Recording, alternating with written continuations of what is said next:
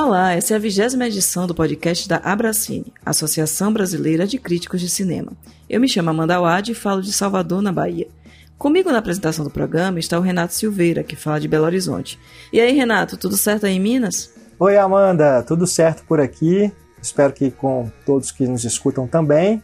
E bom, o tema deste episódio é o aniversário de 40 anos do lançamento de um grande filme nacional, Pra Frente Brasil, do Roberto Farias. O longa teve sua primeira exibição pública em março de 1982, na décima edição do Festival de Cinema de Gramado, de onde saiu com os Quiquitos de melhor filme e melhor montagem. Depois, em 1983, Pra Frente Brasil concorreu ao Urso de Ouro no Festival de Berlim e ganhou o prêmio da CICAI, a Confederação Internacional de Cinemas de Arte, além da Margarida de Prata prêmio concedido pela CNBB, Conferência Nacional dos Bispos do Brasil. E o filme também recebeu o reconhecimento da Abracine em 2015, né, Amanda? Exatamente, Renato. Para Frente Brasil foi eleito pela associação como um dos 100 melhores filmes brasileiros de todos os tempos. Ele ficou na posição 77 da lista.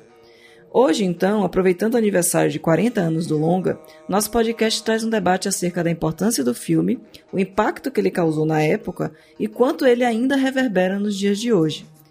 Os colegas que discutem para a Frente Brasil conosco são Wallace Andrioli, que fala do Rio de Janeiro, e a Enói Lopes Pontes, que fala aqui da Bahia. Lembrando que eu, Amanda, também estou no site Cine Pipoca Cult. O endereço é cinepipocacult.com.br. E você, Renato, fala para os ouvintes onde eles podem te encontrar. Eu estou na Rádio Inconfidência, aqui em Belo Horizonte, e no site Cinematório, no endereço cinematório.com.br. Lembramos também que o site da Abracine reúne links para você conhecer o trabalho de todos os nossos associados e associadas.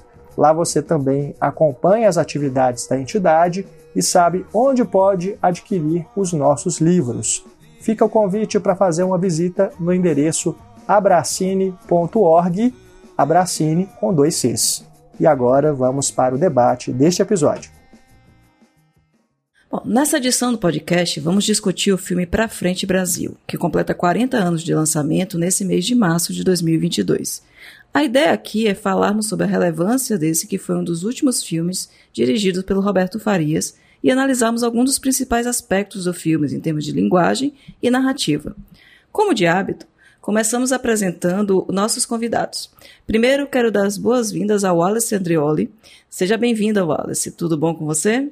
Oi, Amanda, Renato, Enoi, tudo bem com vocês? Obrigado pelo convite. Para mim vai ser uma alegria aqui conversar com vocês sobre esse filme. Maravilha. Queria antes que você se apresentasse um pouquinho para os nossos ouvintes, falasse um pouco sobre sua trajetória na crítica, dizer onde é que eles podem te acompanhar. Beleza. É, eu sou historiador e crítico de cinema. Eu escrevo atualmente principalmente no site Plano Aberto e na revista eletrônica Contrabando. E eu tenho uma trajetória acadêmica, né, de pesquisa sobre história do cinema brasileiro, tendo justamente o filme Para Frente Brasil e o cinema do Roberto Farias como meu principal objeto de pesquisa.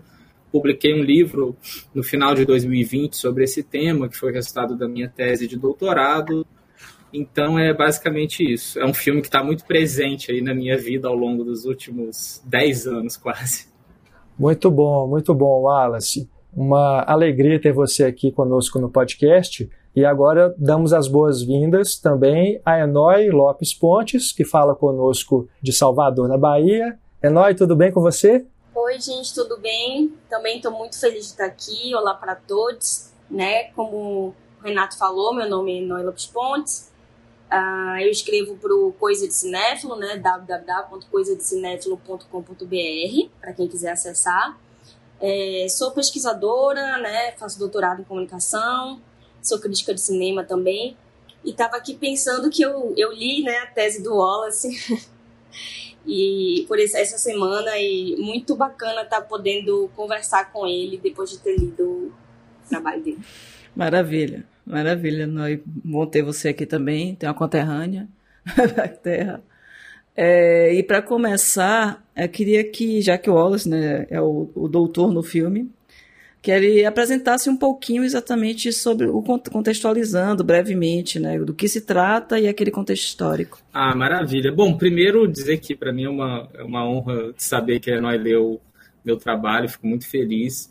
E, é, bom, o Pra Frente Brasil é um filme que foi feito ali no finalzinho da ditadura militar, né, no início da década de 80, que era um contexto de transição para a democracia, na época se chamava período de abertura política, né, o período da abertura política, é, em que, portanto, já não eram mais aqueles anos mais duros do regime, né, a censura já tinha afrouxado um pouco, o AI-5 já não estava mais é, em vigência, e é um filme que fala, né, na sua narrativa, justamente desse período anterior, desse período mais duro da ditadura militar, ali do início da década de 70.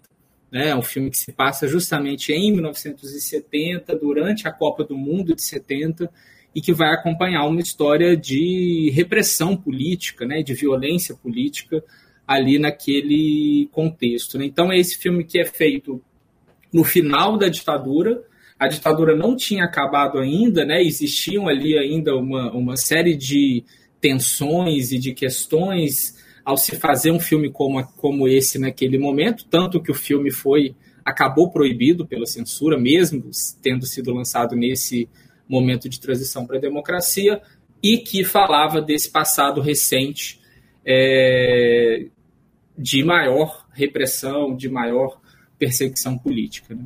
Pois é, Wallace, é, eu queria que a gente começasse aqui a nossa conversa falando um pouco do filme como esse thriller político, né? E é justamente a ambientação dele durante a ditadura. É, quais temas para frente Brasil problematiza e traz à tona nesse momento ali da abertura, ali já no finalzinho desse período da ditadura? E será que a gente pode dizer que o Roberto Farias consegue tocar em feridas é, não cicatrizadas da história recente do país, naquela época ainda mais, né, se a gente fala disso hoje, naquela época principalmente, ao mesmo tempo em que ele faz um filme que é envolvente para o grande público? Ah, eu acho que sim, acho que é um filme que consegue é, conseguiu naquele momento ali tocar em algumas questões que ainda eram muito vivas para a sociedade que tinha é, experimentado, né, passado por essa experiência da ditadura ao longo dos anos 60, 70, né?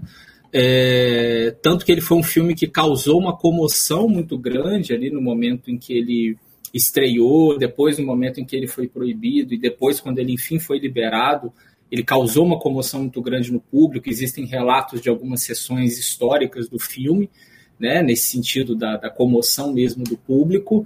Existem alguns textos também escritos à época é, sobre esse impacto causado né, na, na, na, plateia, em alguns críticos. Tem um texto do, do Avelar, né, que até foi publicado junto com o roteiro do filme, em que ele narra justamente essa experiência de ver o filme, ver aqueles temas abordados ali naquele momento. É, e, como você disse, eu concordo, acho que é um filme que consegue, ao mesmo tempo, através de uma série de estratégias muito próprias desse cinema, do, do thriller, né, desse cinema policial, político, consegue ali produzir um envolvimento da plateia, consegue manter a gente ali é, emocionalmente impactados né, pela, pela, pela trama, é, pelo que acontece com os personagens, e também acho que um sintoma desse sucesso do filme nesse sentido é que o filme foi uma grande foi um grande sucesso de bilheteria, né? Com relação aos temas, né, que você perguntou, acho que dá para a gente dizer que os principais temas que o filme aborda aí, que eram até de certa forma alguns temas tabus ali naquele momento, né, de difícil é, tratamento tanto que a censura se incomodou e acabou proibindo o filme, né? É o tema da luta armada, né, que aparece, apesar de não ser o centro do filme, mas ele está presente ali na narrativa. É, o tema da repressão política, né, da perseguição política durante a ditadura militar. É, o tema do envolvimento de empresários com a repressão, né, que também aparece ali no filme. É, e acho também que dá para a gente destacar o tema da corrupção policial, da incompetência policial, né, que também aparece na narrativa e que esse, esse era um tema que era até uma, relativamente recorrente no cinema brasileiro, principalmente nessa época da abertura, né? A gente tem outros exemplares ali, outros filmes que também denunciavam esse aspecto da corrupção policial, da violência policial, mas o Pra Frente Brasil ele teve essa ousadia de articular isso com a questão política, né, com a questão da, da repressão política, ainda que, né, acho que a gente vai em algum momento falar um pouco sobre isso também, ainda que ele faça isso pisando em ovos, né, ele toma ali uma série de cuidados para tentar, ao mesmo tempo, denunciar a repressão política na qual a, a polícia está envolvida, mas, é, ao mesmo tempo, dizer que não eram os militares, não era não eram os órgãos de segurança propriamente, mas na verdade quem estava ali prendendo, torturando e matando é, militantes de esquerda eram grupos paramilitares de extrema direita, radicais e tal. Né? Então ele faz isso ali tentando se proteger, né? mas que foi uma proteção que acabou não dando tanto resultado, justamente porque ele acabou proibido. Né? Com certeza. Né? É, e você, Anoi, que, é que, como é que você vê essa, essa relação né, do thriller político, do público? Fala um pouquinho da mesma. Sim, então, é, ouvindo aqui o Wallace falar, eu estava pensando muito sobre como existem questões bem contraditórias que cercam né, o filme, tanto na parte interna quanto no, quanto no extra-filme. Se a gente pensa na parte interna do, do, do filme, essa questão né, que a gente tem ali os, mo os mocinhos e, e, os vilões na ponta, eu vejo a, a polícia colocada bem ali no, no, no meio termo. Sempre tem é, uma, uma linha que o Roberto não cruza. Quando ele vai falar sobre a repressão, sobre a. Sobre a é, não tem vilania na, na, na, polícia, não tem uma, uma, uma visão tão crítica, tão aprofundada, né? É, do papel da polícia dentro da ditadura. Assim. É como se existissem é, é, vilões muito distantes, os empresários, é uma coisa que não que ele não, não, não toca ali. E, e ao mesmo tempo tem aquela cartela do início que tem uma, uma espécie de crítica, digamos assim, à esquerda. Então, é um, tem, existem ali contradições. Tem as personagens que são, entre aspas, né, apolíticas. E, e o tempo inteiro é, é, tem um jogo ali de, de concessão que, que, é, que é feita para que aquela história exista. E a gente vai pro extra filme e aí as contradições são mais intensas, assim, né? Porque é um filme que foi, como ela estava falando, teve questões com de censura, mas ao mesmo tempo o Roberto tem lá a história dele como é, é, dentro da Embrafilme e aí tem uma relação com, com, com a ditadura e aí a gente vai ver quando ele estava na, na, né, na frente, à frente da Embrafilme, é, o cinema tem um digamos assim, um avanço, eu não gosto nem muito dessa palavra, mas consegue ter um ir bem, né? Então são várias contradições aí, mas eu acho que uma coisa que é muito acertada e que aí perdura, porque tem questões ali que envelheceram mal e é, né, isso é comum. Mas uma coisa que eu acho que é perdura, que é importante que o filme continue é, é, é sendo discutido também por isso, é a questão do das personagens que se dizem apolíticas, né? E como isso é um ciclo vicioso, é uma coisa que não, não, não para de existir. Quanto mais a gente não se posiciona, diz que não se posiciona, a gente está se posicionando. E o tempo inteiro tem essa tensão ali. As personagens são colocadas o tempo inteiro é, é, é, em estresse, em situações extremas, para que elas se movimentem, para que elas se posicionem. E isso é feito de uma maneira com a progressão muito fluida e orgânica, né, dentro do filme. Mas ao mesmo tempo é isso, assim. Tem os incômodos, tem a visão, é, tem uma visão muito marcada, assim, né, do movimento estudantil, uma visão distanciada, uma visão quase não chega a ser caricatura, mas uma, uma visão muito é, uma, também não é tendenciosa, mas uma visão distanciada mesmo, assim, da personagem ali da Elizabeth Savala é quase é, mítica, assim, né? Os estudantes que vão é, para a luta armada, enfim. Eu, eu queria concordar com a Enóia, acho perfeito isso que ela falou, e acho que é isso mesmo, assim, acho que essas questões, elas atravessam muito fortemente o filme, é, sobre o, os estudantes, né, é, os estudantes guerrilheiros, né, é, eu, eu acho que a representação deles ali no filme, apesar deles não serem propriamente. Eles não são igualados né, em vilania aos, aos torturadores, nada disso. Né, eles estão até posicionados ali na narrativa num, num lugar de, de ajudar o, os protagonistas né, naquela causa que o filme compra como correta, mas eles são, primeiro, de certa forma, eles são punidos, né? Assim como os torturadores são punidos pelo filme, eles também são punidos, né? Nessa, nessa condenação que o filme faz da violência como um todo, né? É, talvez aí deixando de lado algumas nuances dessa violência num contexto autoritário como aquele, né?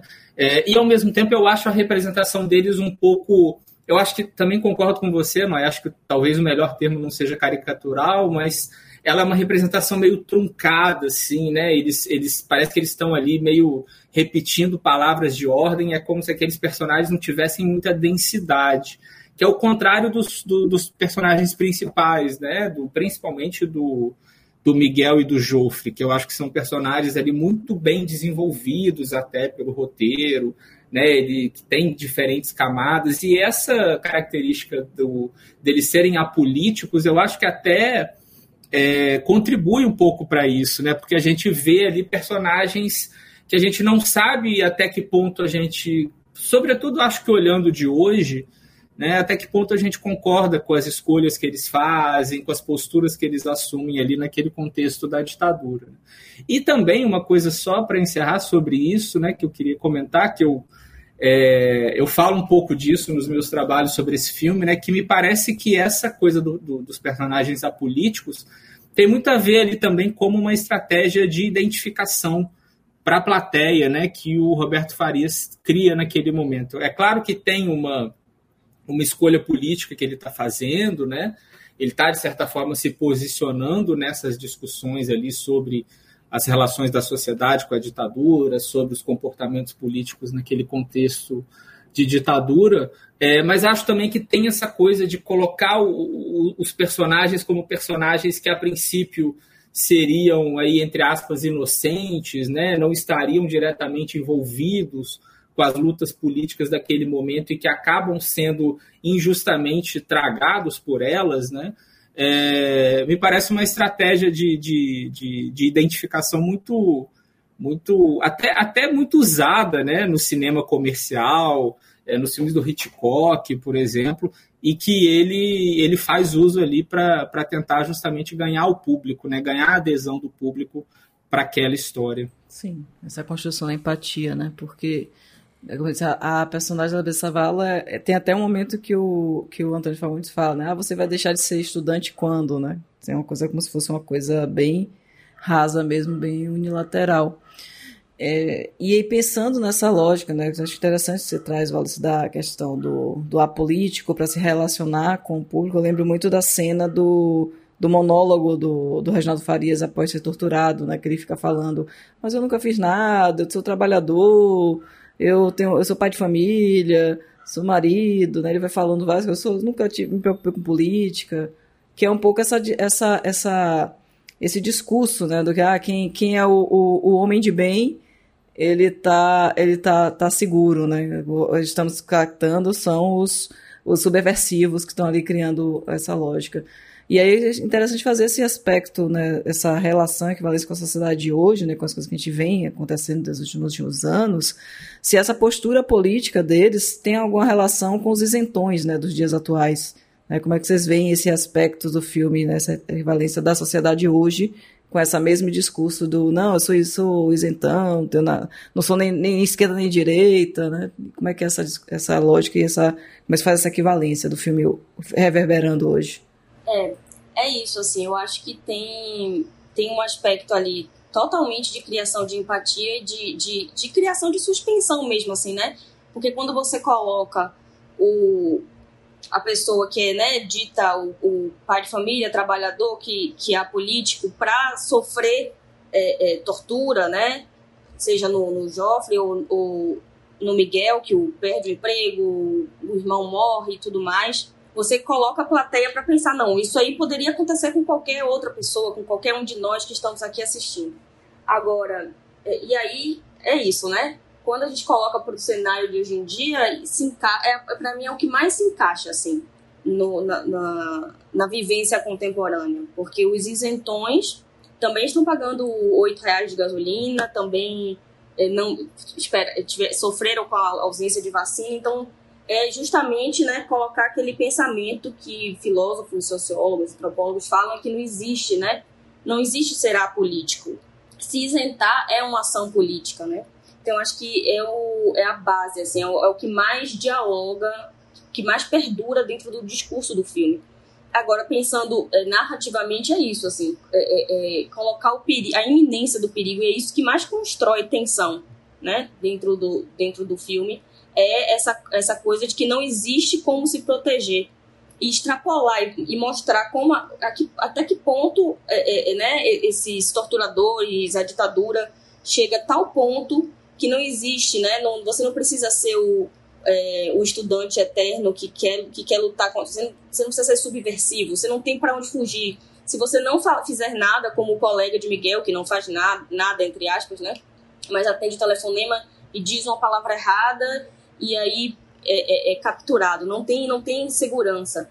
E é uma reflexão muito importante, porque não adianta é, as pessoas que votaram nulo, votaram em branco na, em 2018, elas se posicionaram e todos nós juntos, vamos, juntos vamos, vamos colher os frutos, assim, né? A, a gente e população, né?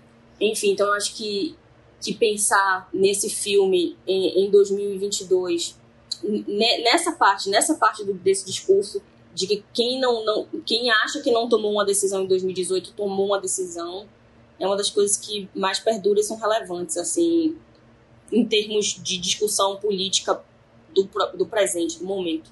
Eu acho importante isso que a, que a Noi fala até é, é, a gente interessante a gente pensar como a gente vive um, um contexto em que há tantos flertes e elogios né, por parte do, atual governo a esse passado da ditadura militar. É, e, de fato, me parece que esse filme, o que ele mais. No que ele mais dialoga com o nosso presente não é nem tanto sobre a ditadura em si, e mais justamente sobre essa questão que a Enói falou, né, dessas, da, da, do assumir determinadas posições, né, da necessidade de se posicionar politicamente em contextos políticos, principalmente em contextos políticos extremos, graves, né? como é o que a gente vive, apesar da gente não viver atualmente, pelo menos formalmente, num regime ditatorial, né? apesar das muitas nuances e questões e discussões que a gente possa travar a partir disso. Né? Infelizmente, acho que a gente não tem tanta certeza né?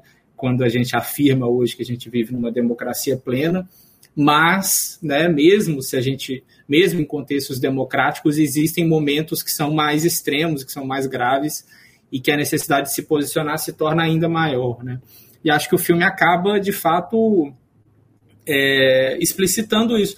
E acho que isso é resultado, isso é muito interessante, assim, porque eu acho que o filme tem tantas ambiguidades e isso acaba também sendo resultado de uma ambiguidade, né? Porque é, ao mesmo tempo que o filme, ao fazer essa escolha pelos protagonistas apolíticos, ele está, é, de certa forma, é, acho que a gente poderia, talvez seja covarde seja uma palavra forte, assim, mas ele está é, abrindo mão de fazer uma confrontação mais direta, né, discursiva com a ditadura naquele momento, né, se ele tivesse escolhido, por exemplo, protagonistas que de fato são politizados, né, que são envolvidos nas lutas políticas do seu tempo, né, é, e que sofrem tortura e que sofrem perseguição política, é, ele teria uma série de consequências se ele tivesse feito esse tipo de escolha, é, talvez tivesse ainda mais dificuldades com a censura, né, mas ele fez justamente pensando nisso tudo, né, pensando na identificação com uma parcela maior do público, pensando nas possibilidades de driblar a censura, pensando na, numa série nessa estratégia né, já tão corrente no cinema comercial, no thriller e tal. É, mas ao mesmo tempo esse esse gesto, essa escolha que o Roberto Farias fez aqui no filme, se pode ser vista por um lado como uma falta de coragem entre aspas, né? É, por outro lado, ele, ela, ela deixa o filme mais, talvez mais ambíguo, talvez mais interessante e mais aberto para conversar com outros momentos da nossa história, inclusive com o nosso presente. Né? Acho que justamente por conta disso a gente consegue fazer esse tipo de aproximação hoje do filme e, e estabelecer né, essa, essa ponte com o passado ali dos anos 70, que é o momento em que a narrativa se passa. Exatamente. A gente já comentou em alguns momentos aqui no podcast, em outras ações da Bracine também, sobre essa certa dificuldade. Certa não, é uma dificuldade mesmo que o cinema brasileiro tem de tratar dessas questões políticas a quente, né, no momento em que elas estão acontecendo. É, aqui a gente tem esse exemplo de mais de 10 anos né, de diferença aí, porque afinal de contas o filme é de 82, mas a história que está sendo contada se passa em 1970 e a gente sabe que era praticamente impossível né, um filme desse ser realizado ali em 1970 e trazer essas questões da forma como o Roberto apresenta aqui no Pra Frente Brasil. É, a gente tem mais recentemente no cinema documental é, filmes que trazem né, com uma diferença aí bem pequena de, de tempo essas questões que a gente tem vivido aí desde 2016 com a queda da Dilma Rousseff da presidência, né, toda a questão que envolveu o impeachment dela, depois a ascensão do Bolsonaro e a eleição dele em 2018. Então a gente vê isso com uma, um hiato bem menor, não é? é e aqui no Pra Frente Brasil, uma coisa também que é muito interessante de perceber, que é justamente o último plano do filme, que é uma cartela, né? Que é quando vem. A, uma cartela não, é só uma frase. Este filme é uma ficção.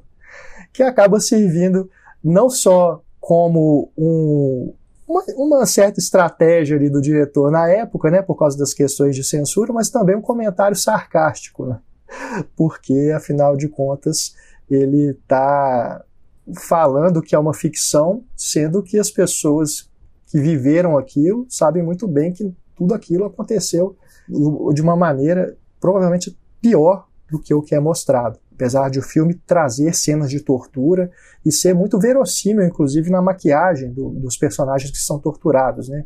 Aquilo tudo ali parece ser muito, muito real mesmo. A cara que o, o Reginaldo Farias fica, né? Depois que ele sofre todas aquelas sessões de tortura, é, a, a, imagem, né? Que, que traz para a gente o filme é muito impactante, né? Do, dos ferimentos, dos cortes, né? Tudo aquilo. Pensando nisso, a gente também percebe no filme que tem a questão da censura sendo retratada, né, ali na questão do, dos jornais, né, as notícias que os jornais não publicam. Então isso também está sendo mostrado no filme. A, o financiamento desses grupos de combate à subversão né, por empresários, participação dos Estados Unidos. Né. Então a gente tem essas questões que também a gente pode trazer para traçar esses paralelos com o que a gente percebe dentro do, do cenário político contemporâneo.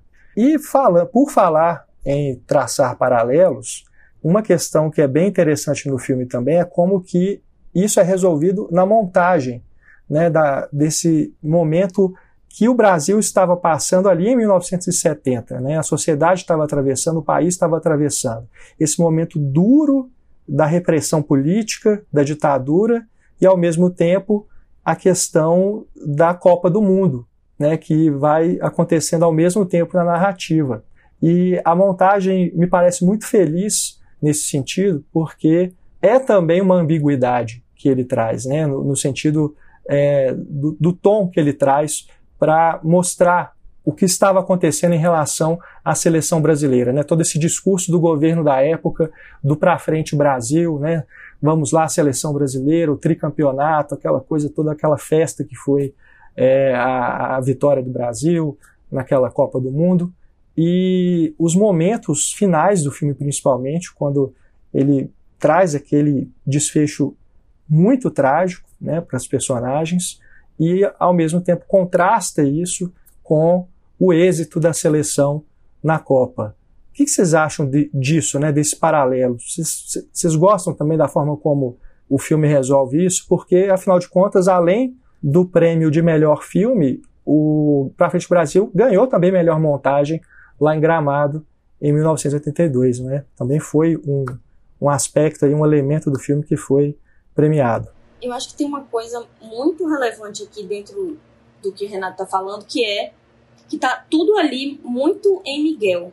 Porque ele fala em, alguns momentos, você, quando, quando tem algum, Ah, não saiu, quando a Marta fala, né, que é a personagem de Natália do Vale, Natália do Vale, não como é que não saiu no jornal, e ele fala, você não, você não acompanha, você não vê o que está acontecendo no país, então ele sabe.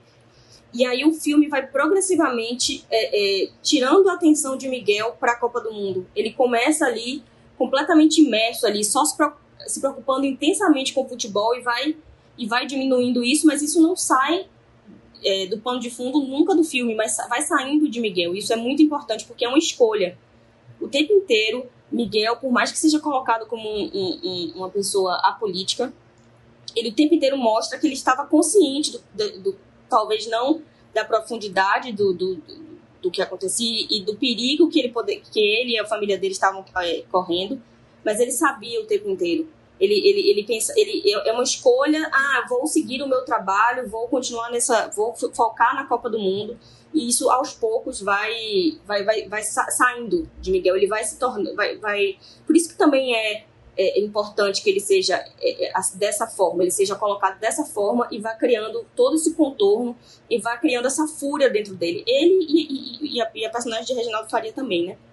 E aí, quando é, é, isso vai saindo de Miguel, vai ganhando, assim, eu, eu acredito, né, na minha perspectiva, vai ganhando um tom irônico, vai reforçando, sem, sem precisar dizer, ah, estávamos todos nesse momento, sei lá, nos alienando. Não tem uma fala assim, não tem um, uma fala assim direta, um, dentro do diálogo, da, da, né? não tem uma coisa positiva de dizer estamos no, nos alienando aqui com a Copa do Mundo enquanto está acontecendo uma ditadura. Não.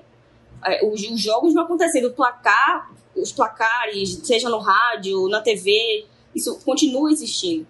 E isso também tá nas personagens das mulheres também.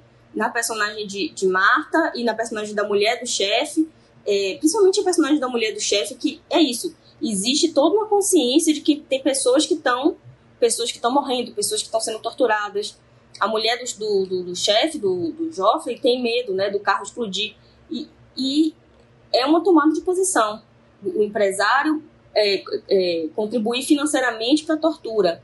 Miguel não se envolver politicamente, né, assim, teoricamente, né, ele dizer que não se envolve, ele se posiciona e, e, e, e, não, não, no início do filme ele, ah, não vamos, por que a gente está trabalhando se a gente pode assistir a Copa do Mundo? Então, eu acho que esse paralelo, além de criar essa complexidade nas personagens, expõe justamente o que a gente faz, né? O que eu não acho que é só uma coisa de brasileiro, não. Eu acho que é uma coisa geral, assim, de procurar esses escapismos para para parecer que tá tudo normal, que tá tudo bem, que as coisas não estão ruindo e não se posicionar até o momento que não tem como, porque chega na pessoa. Eu acho que isso, o filme faz, constrói isso muito bem, que esse, esse dominó, assim, não importa o que você fala, a palavra que você usa em algum momento vai chegar até você, as pessoas próximas de você, até as crianças correm risco ali, né? Tem uma cena que é muito forte, que é quando o colega de trabalho do, do Miguel chegam lá para buscar ele, tem um neném, aquela, aquela a decupagem ali é muito inteligente, a montagem também, porque é isso, não tem um, um traveling in, um neném, não. É um plano até mais aberto, assim. Mas é, é, é, é a mise-en-scène e, e, e, a montagem e a decupagem, todas a, a, em função desse perigo que é iminente, assim. E aí essa, essa jogada com, com, com os frames, né, e os áudios do, do, dos jogos da seleção vão criando essa, essa, essa ironia, assim, e de dizer não importa que as coisas continuam acontecendo, o que está sendo noticiado vai chegar na gente, como está chegando, né? Já chegou em 2022 em outro contexto que não de ditadura militar. Perfeito, assim, eu concordo totalmente com a Enoy. Acho que é isso mesmo, assim, né? O filme ele faz esse esse discurso, né? Que é um discurso até bastante a gente tem essa, essa, essa impressão né, na memória hegemônica sobre o período da ditadura militar bastante consolidada, né, de, da, da, da, Copa do Mundo de 70 como um elemento ali de propaganda do governo e de uma certa alienação da população naquele contexto, de euforia com milagre econômico e tal. É, eu acho que o filme faz esse, o filme reproduz esse discurso, né, que é um discurso que talvez a gente poderia até chamar de simplista, né? É, mas eu concordo totalmente assim, com o Enoy. Eu acho que o filme faz isso de uma forma muito inteligente. Né? O Roberto Farias ele é muito eficaz nesse domínio de elementos ali da, dessa linguagem de um cinema mais comercial, né? a ponto dele não precisar colocar um personagem verbalizando esse componente da alienação. Né? Justamente por meio da, da montagem, principalmente, né? o Renato tinha chamado a atenção para isso, é que o filme vai fazer esse comentário sobre essa relação entre a Copa do Mundo e, a, e as questões políticas daquela época, né? É, é, claro que, assim, né, como eu disse, eu acho que essas relações elas podem ser vistas de uma forma um pouco mais complexas, né? Assim, de uma forma um pouco mais complexa, é, de que não necessariamente a pessoa que estava envolvida com a Copa do Mundo estava politicamente alienada, né? Eu lembro de uma cena é, muito legal daquele filme O Ano em que Meus Pais Saíram de Férias, que o personagem do militante político, acho que interpretado pelo Caio Blá, ele, ele vai assistir o jogo do Brasil na Copa, acho que é Brasil e Tchecoslováquia, né? E aí ele fala que vai torcer para a Tchecoslováquia, que é um país comunista, né? E aí começa o jogo e ele não se aguenta e começa a torcer pelo Brasil, né? Mas é, eu acho que essas relações podem ser vistas de formas mais complexas, mas de toda forma acho que é isso. Acho que o, o Pra Frente Brasil é, maneja muito bem esse discurso, faz esse comentário de uma forma muito eficaz, muito inteligente, sem um, um didatismo excessivo. Né? O Roberto Farias era de fato muito bom nisso. Né? Você, você olha para o cinema dele, é quase todo o cinema dele constituído por filmes é, que tem esse formato mais convencional, mais comercial, é, mas todos muito bem construídos, todo, todos muito bem realizados. Né? Ele era de fato um grande mestre desse tipo de cinema. Com certeza, Ossi. Essa, essa cena do meu pai, o ano que meus pais saíram de férias é bem emblemática, porque começa assim, o Brasil começa perdendo, né? eles mostram também é o primeiro jogo. E aí eles, isso, isso, é isso aí, vamos lá, né, ditadura. Aí quando começa, o Brasil vira, já tá todo mundo já pulando, jogando pra, é, coisa para cima, aquela farra, né? Tipo, o Brasil falou mais alto. Mas essa, e essa lógica, né? essa, essa comparação, né? Que é um pouco essa política do pão e circo, né? De você criar subterfúgios pra, de, de escapismo para a população, para ela não perceber as coisas que estão acontecendo né, que vem lembrar muito da música de Rita Lee também, da MTV, né, que ela fala, a gente explode se for campeão, depois se lenha na eleição, ou a gente perde a Copa e aprende a eleger quem é honesto e competente, né. Então tem uma, tem sempre essa, essa comparação, ela é muito, muito presente né, na história em geral, nas artes em geral, e o ano que meus pais saíram de férias faz muito isso também. E recentemente tem animação, que é meu tio José, que a primeira cena também é uma comparação, é uma narração da menina narrando o jogo da Copa de 82 e o, o tio sendo assassinado. E aí meu, meu paralelo vem na pergunta disso, né? Porque o filme foi lançado em 82, outro ano de Copa do Mundo, que estava toda aquela euforia de vir um tetra e o Brasil acaba perdendo na semifinal. É, então, queria saber um pouco como é que é essa, essa relação, essa, essa construção desse filme, fazendo uma, uma crítica e uma comparação tão grande do, do que era a Copa do Mundo na década de 70 e a ditadura, e esse ano que ele está sendo lançado, 82, onde estava também o Brasil se preparando para mais uma Copa do Mundo. Né? Como é que vocês veem isso nesse lançamento? Se tem alguma, alguma relação também construída? É, tem uma, uma história interessante sobre isso, que o, porque o filme ele teve uma trajetória assim, né? Ele, ele passou primeiro no Festival de Gramado, o Renato até fez referência a isso, né? Ele ganhou o prêmio principal no Festival de Gramado, salvo engano, em abril de 82. Ele tinha sido liberado pela censura é, exclusivamente para o Festival de Gramado, e depois, no início de maio, ele é proibido, né? A Copa de 82, eu não tenho certeza, mas as Copas do Mundo geralmente são em junho, né? Imagino que tenha sido ali em junho de 82. É, e ele foi proibido em maio e quando a gente analisa o processo de censura do filme, né, eu fiz isso na minha pesquisa, é, a gente percebe que chegou a aparecer essa discussão sobre a Copa do Mundo, né, que aquele ano de 82 era um ano é, que, entre outras coisas, tinha outras coisas mais importantes ali naquele ano que, é, que tornavam aquele ano um ano conturbado. Né? Tinha as eleições para governador de estado, as primeiras desde o início da ditadura, mas tinha também a Copa e o filme evocava essa, esse, esse momento emblemático da Copa de 70, né? Então existia ali uma percepção de que, beleza, vamos liberar o filme, mas deixa mais para o final do ano ou para virada para o ano seguinte, para a gente estrear o filme já passadas essas emoções maiores aqui que, que estão que são esperadas para 82, né? E de fato foi isso que aconteceu, né? O filme acabou estreando só em fevereiro de 83, a estreia comercial, né, nas salas comerciais do Brasil. É, não vamos atrapalhar a torcida, né?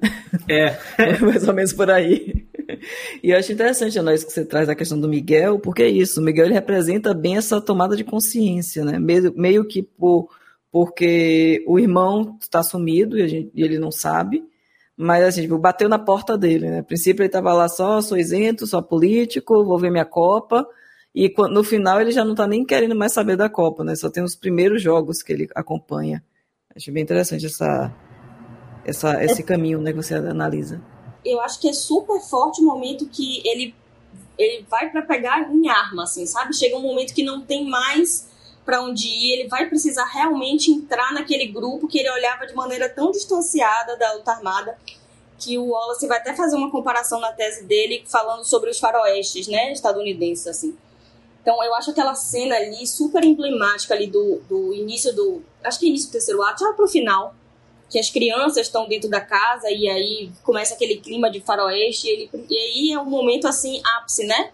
Pra mim, ele é o clímax ali, né, do filme que é um momento que, assim, todo aquele Miguel é, é, vai, que, que aparece no início do, do longa vai sendo completamente dominado é, é, é pelo, pela, primeiro pela busca do irmão, depois pelo luto, é, e vendo tudo que está acontecendo ruim, ver que, que o chefe dele financiava a, a tortura.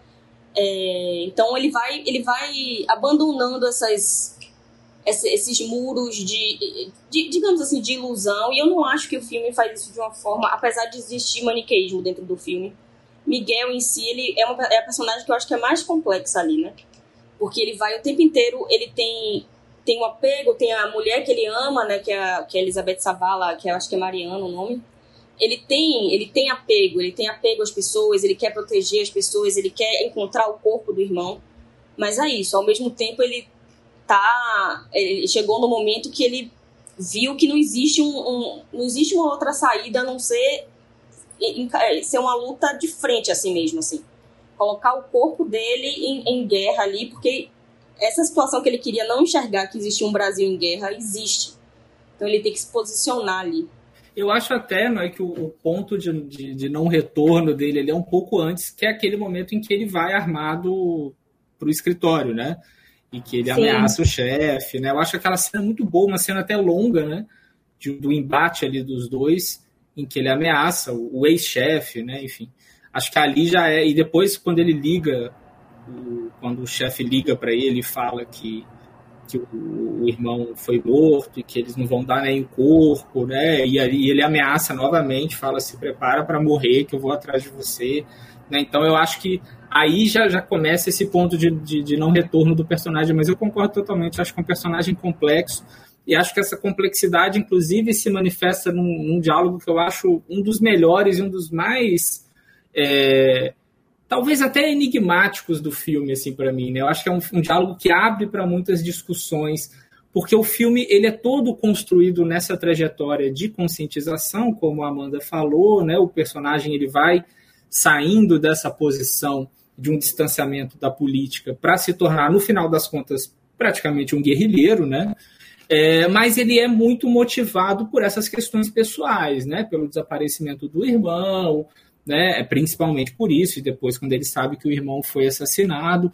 É, mas, é, quer dizer, né, o, o filme ele adere a um personagem que não tem uma, uma densidade ideológica. Né? O personagem ele não é um, um guerrilheiro com uma densidade ideológica, com uma formação política, que ele tenha uma consciência política completamente constituída daquilo que ele está fazendo.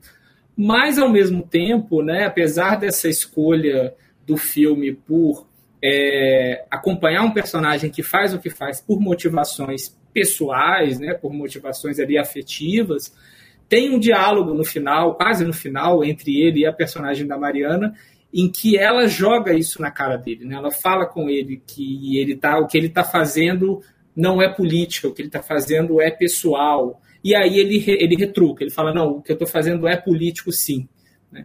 E, e a, a, a, conversa se encerra nisso, mas eu acho muito forte essa fala dele, né? Nessa, nesse sentido de apontar de que para que também existe um, um, um, gesto político naquela escolha que ele faz, mesmo que seja uma escolha motivada por questões pessoais, né? Mas de toda forma ele acaba se posicionando politicamente, né? Quer queira ou quer não, né, por caminhos é, talvez não tão convencionais que se esperasse né, para alguém que vai entrar na luta armada num contexto como aquele, mas ele acaba se posicionando politicamente. Eu acho muito forte no filme, acho que, que também reforça esse, esse discurso ambíguo, nem sempre linear do, do, do, do Roberto Farias aqui no Pra Frente Brasil. A gente já está caminhando aqui para o para os últimos momentos do nosso podcast. É, e eu fico pensando, né, sempre que a gente traz discussões sobre filmes importantes da cinematografia brasileira, é, inclusive nós da Bracine temos o livro, aliás, são, é uma coleção de livros né, que trazem filmes essenciais do cinema nacional, mas o primeiro deles, que é o de 100 melhores filmes brasileiros, tem justamente o Pra Frente Brasil, na posição número 77. No livro tem o texto do Francisco Russo, então vale a pena conferir também a análise que o Francisco faz sobre o filme. Mas é, eu fico sempre pensando em quem escuta a gente aqui no podcast falando sobre esses filmes, quem lê sobre o, os filmes é, que são trazidos aí né, em sites, revistas e tudo mais, e quer encontrar esses filmes para assistir e a gente sempre cai naquela grande, naquele grande problema do nosso cinema, que é a preservação, a restauração, e no caso do Pra Frente Brasil, que é esse filme tão importante, tão atual como a gente está falando aqui, né, e que está completando agora 40 anos, como encontrar esse filme em condições boas, eu diria até em condições oficiais para ser assistido, né? Porque eu sei que tem uma é, cópia que foi é exibida, né, não sei com qual frequência no Canal Brasil, é, não sei se, inclusive se ele está atualmente disponível em streaming, é uma versão até bem boa, foi inclusive a que eu assisti, mas numa versão não oficial, né, uma, uma gravação que foi feita do Canal Brasil. É, Wallace, você tem notícia de como que está a, a situação de, desse filme? Se tem alguma restauração sendo feita? Se há algum tipo de relançamento sendo previsto? Você tem alguma notícia sobre isso? E, e claro, né, se você souber onde as pessoas podem assistir, se indicasse o caminho das pedras. É, não, não tenho, Renato. Infelizmente, assim, o, o, existe essa cópia, né, que você falou, que foi restaurada pelo Canal Brasil, né, que as pessoas até brincam na internet, né, quando aparece aquele aquele aviso no início, essa cópia, essa cópia foi carinhosamente restaurada pelo Canal Brasil, a gente fica quem é fã de cinema brasileiro fica já muito feliz, né? Mas porque são tantos filmes nossos aí que a gente precisaria de, de uma restauração, precisaria de acessar em, em cópias melhores do que as que estão disponíveis por aí. Mas o Pra Frente Brasil, a, a cópia melhor que eu conheço, que existe por aí, é essa, né? Ela está disponível hoje, até estava checando aqui agora, ela está disponível no YouTube. É, então, é, claro, não é um, um meio totalmente oficial, mas enfim, acho que está num, numa zona cinzenta aí entre o, o download e o, e o DVD, né? Acho que dá para as pessoas assistirem é, tranquilamente essa cópia que está em boa qualidade, que está disponível no YouTube. E torcer para o filme ser relançado aí em algum momento, mesmo que seja é, pelo menos em DVD, né, mas lançado numa cópia, nessa cópia boa que o Canal Brasil restaurou e que é um filme que merece ser descoberto, merece ser visto. É, eu acho que existem alguns filmes assim que conseguem de certa forma, é claro que é muito difícil isso, né, mas que conseguem até um certo ponto sintetizar uma época. E eu acho que o Pra Frente Brasil é um desses casos. Talvez ao lado ali do Cabra Marcado para Morrer, acho que são filmes muito diferentes e que estão em patamares distintos. Acho que o Cabra Marcado para Morrer está muito acima. Mas acho que os filmes têm em comum uma certa capacidade de sintetizar o que foi o, o, período da ditadura militar, as relações entre cinema e Estado na ditadura militar. Né? A Enóia até tinha falado disso, é, na, acho que foi na primeira fala dela, né, sobre o, o lugar do Roberto Farias também nessa, né, na, na, direção da Embra Filme, o quanto isso aponta ali para uma série de complexidades. E o Para Frente Brasil é um filme atravessado por tudo isso, né? Pela ambiguidade interna e pela ambiguidade externa, como Enoy tinha dito. Então, acho que é um desses filmes que consegue ali sintetizar até certo ponto o período da ditadura militar. Então, é importante de ser visto, de ser discutido, de ser redescoberto, reinterpretado. Acho que é um filme que abre para muitas leituras possíveis. Então, é, acho que mesmo que seja nessa cópia aí que está no YouTube, acho que é uma cópia boa, digna, dá para ver, é, e, e, é isso, assim, assistam um filme que vale muito a pena. No dia 27 de março, o Canal Brasil vai exibir às 18 horas. Então é uma opção oficial né, de, de assistir ao filme. E o próprio stream do, no Canal Brasil, né, torcer para que, né, já que vai ser reexibido, fique depois para ter alguma, para os assinantes, pelo menos. Porque essa, essa lógica, às vezes a gente procura, como o Renato falou, né, muitas vezes a gente procura o filme e não tem, né? Hoje em dia, DVD, pouca gente tem aparelho, tem, tem forma de exibir. Infelizmente, está numa, numa época em que os streams dominaram. E para ter uma, uma, uma, uma, um caminho oficial, às vezes é complexo né, para esses filmes brasileiros. É, é inclusive, assim, para quem tem, por exemplo, esses serviços de aluguel de filme, tipo Now, né, é, costuma ter os filmes do Canal Brasil lá. Né? Eu acho que o Para Frente Brasil está lá disponível também para locação, locação digital. Né? Maravilha. Bom, antes da gente encerrar aqui o nosso podcast e trazer últimas considerações sobre o Para Frente Brasil, a respeito do Roberto Farias é, e principalmente a sua filmografia, afinal de contas, o assalto ao trem pagador. 60 anos, né? Aniversário de 60 anos agora em 2022. Então, pensando na filmografia do Roberto Farias, vocês têm algum outro filme que é um favorito? Vocês querem fazer uma, uma listinha? O Pra Frente Brasil seria o melhor filme dele, na opinião de vocês? Vocês querem arriscar? Que tal, Enoy? É, eu, eu acho que ele tem aqueles filmes, né? É, Roberto Carlos a não sei quantos quilômetros por hora tal. Porque assim, eu fico preocupado de falar, porque eu assisti alguns desses filmes há um tempo atrás, eu não fiz uma revisita. E às vezes quando a gente volta a esses filmes, a gente já não tem o mesmo sentimento, né? Acho que um, um Candango na Bela Cap, tem toda, toda Donzela, é, tem o Pai que é uma Fera, tem alguns filmes dele que eram assim, mas nesse estilo comercial, de como a, gente, como a gente fala, né? Mas eu acho que a questão do Pra Frente Brasil é que tem uma, tem uma, uma exposição de um, de um outro estilo, digamos assim, dele, que me instiga mais, assim, que me faz. Porque é isso, né? Tem, existe um, um, um boato, pelo que eu li sobre, de que é um que esse filme é baseado em algo que o, que o próprio Reginaldo Faria viveu, e aí eu fico pensando, né, que talvez ele tenha tem toda essa coisa de ter é, extrapolado ali, colocado de uma maneira ficcional, de uma forma mais profunda e de coisas mais é, é, que ajudam a criar uma narrativa cinematográfica. Então, acho que em termos de complexidade, tanto técnica como discursiva, acho que o Para Frente Brasil acaba sendo mais completo. Mas em termos de olhar para é, o que era né, esse cinema comercial brasileiro, é, em termos de direção, né, o que se fazia em termos de direção no Brasil. Eu acho que conferir a filmografia dele tem esse aspecto assim de compreensão histórica, sabe? De onde o cinema comercial vem assim nesse período, assim, como é que ele acontece nesse período. Olha, eu, eu diria que o meu favorito é o Assalto ao Trem Pagador. Eu acho que é a obra-prima dele. Acho um filme irretocável, assim, do início ao fim. Acho que tem coisas ali que eu já revi esse filme algumas vezes e sempre me impressionam, assim, algumas atuações, algumas cenas. E o todo do filme mesmo é, é eu acho brilhante. Assim, acho que é o auge desse cinema comercial, desse policial com com discussões sociais, né, que o, que o cinema brasileiro é, já fazia muito bem ali no início dos anos 60 e continuou fazendo ao longo das décadas seguintes. Acho incrível.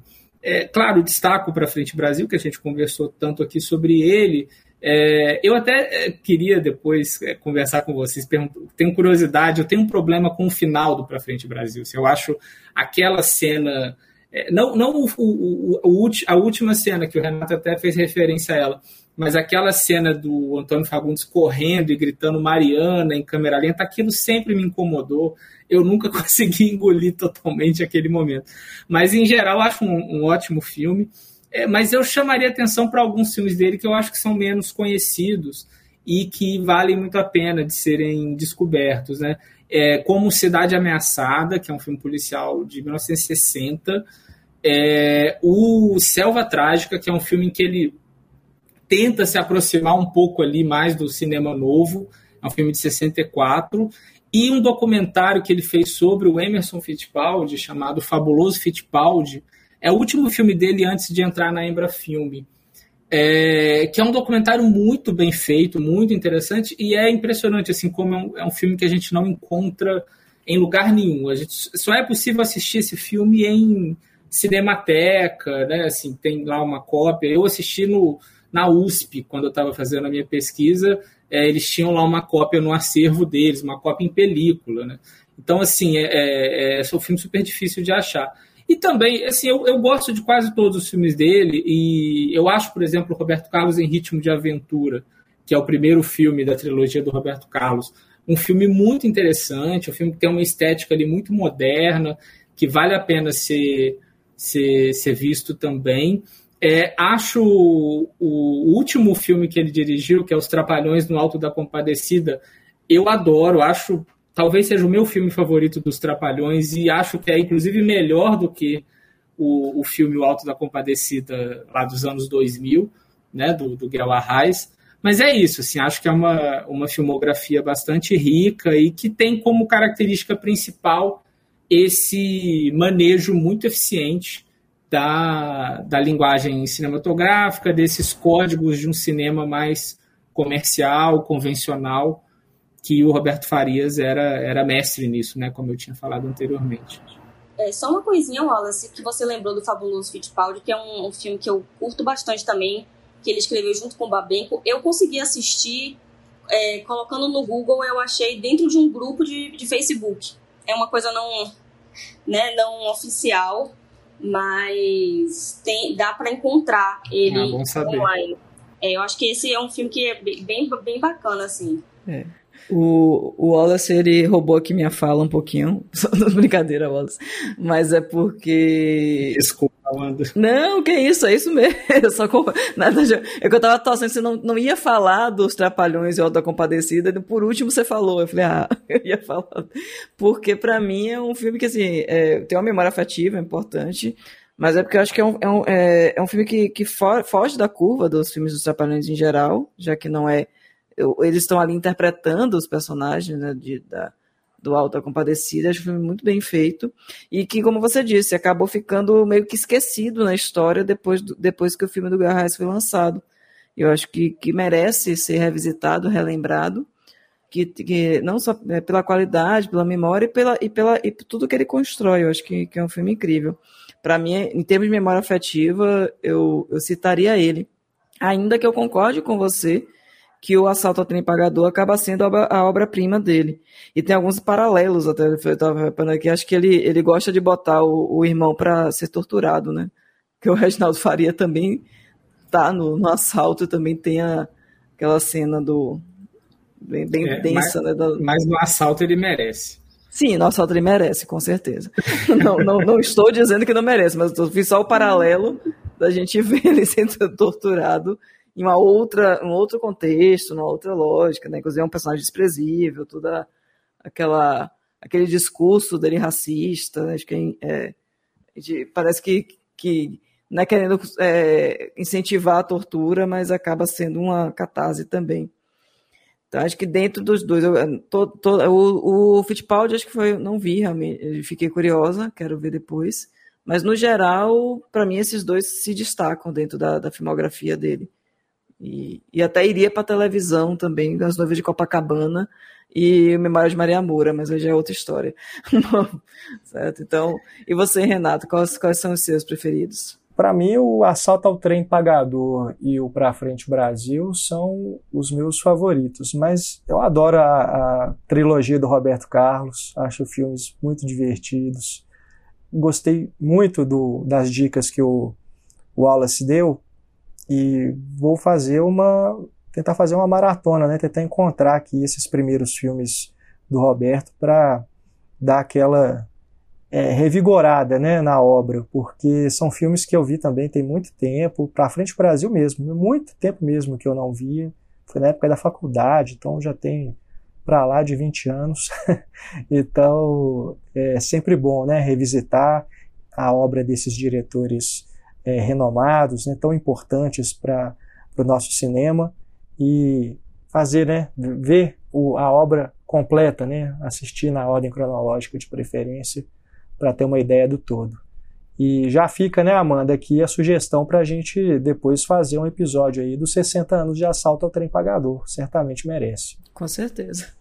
Bom, gente, maravilha então. Queria agradecer muito a presença tanto do Ninoy quanto do Wallace nesse podcast especial.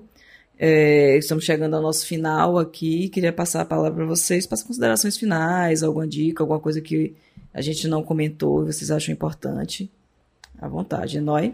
Ah, eu quero é, mais agradecer e falar que foi muito bacana estar aqui com vocês, falando sobre esse filme, falando um pouco sobre o, sobre o Roberto. Eu acho que que eu poderia falar de considerações finais pode ser até um pouco clichê, mas que eu acho que é muito importante sempre lembrar que consumir o cinema que a gente faz é uma forma da gente é, lembrar constantemente quem a gente é, entender também do que a gente foi que e pensar no que é que a gente pode ser. Então, sempre deixar esse convite das pessoas consumirem de verdade, né, o cinema, cinema brasileiro em toda a sua pluralidade, multiplicidade, é, estilos cinematográficos, estilo audiovisual, né, também outros tipos de narrativa. Consumir o audiovisual brasileiro sempre, porque é importante não só em termos de história, é, do que a gente falou, de reflexão sobre é, momentos é, atuais, como a gente está tendo agora, que dialogam diretamente com o filme que a gente discutiu hoje, tantos outros filmes, mas também de ter esse apoio contínuo, né? Da cultura brasileira e do audiovisual brasileiro. Com certeza. Wallace, você? Eu também quero agradecer Amanda, Renato pelo convite, Enóia aqui pelo, pelo papo ótimo sobre o filme. É, adorei conversar com vocês e reforçar também esse convite né, da Enói para essa, essa dedicação mesmo ao cinema brasileiro. Eu acho que o cinema brasileiro é um mundo é, tão rico e plural e com tantas entradas possíveis que eu acho que vale muito a pena é, a gente até vencer certos preconceitos que muitas vezes existem no público né, com relação a esse cinema e, e descobrir mesmo, e se desafiar, topar esse desafio de conhecer o cinema brasileiro, porque vale muito a pena. E especificamente aqui no caso da nossa conversa de hoje, o cinema do Roberto Farias, eu acho que é um cinema é, que não é propriamente revolucionário, transgressor, mas que tem o seu lugar, né, tem uma qualidade muito própria e que também merece ser descoberto e discutido e analisado. É isso. Obrigado, gente. Muito bom, gente. Agradecer aqui mais uma vez a presença de vocês dois no nosso podcast. Foi um debate muito enriquecedor para a gente pensar sobre o cinema do Roberto e também especificamente sobre o Pra Frente Brasil, a gente coloca aí na descrição deste episódio os links para você que está nos ouvindo ler a tese do Wallace. A gente coloca lá o link para você que estiver interessado, interessada em se aprofundar nos estudos dele sobre o filme. Eu tenho certeza que vai ser é, muito enriquecedor também. Com certeza, gente. Lembrando né, que esse é o vigésimo podcast da Bracine. Todos os outros estão lá no site, vocês podem acessar no abracine.org. Lembrando que é Abracine com dois seis. Até a próxima.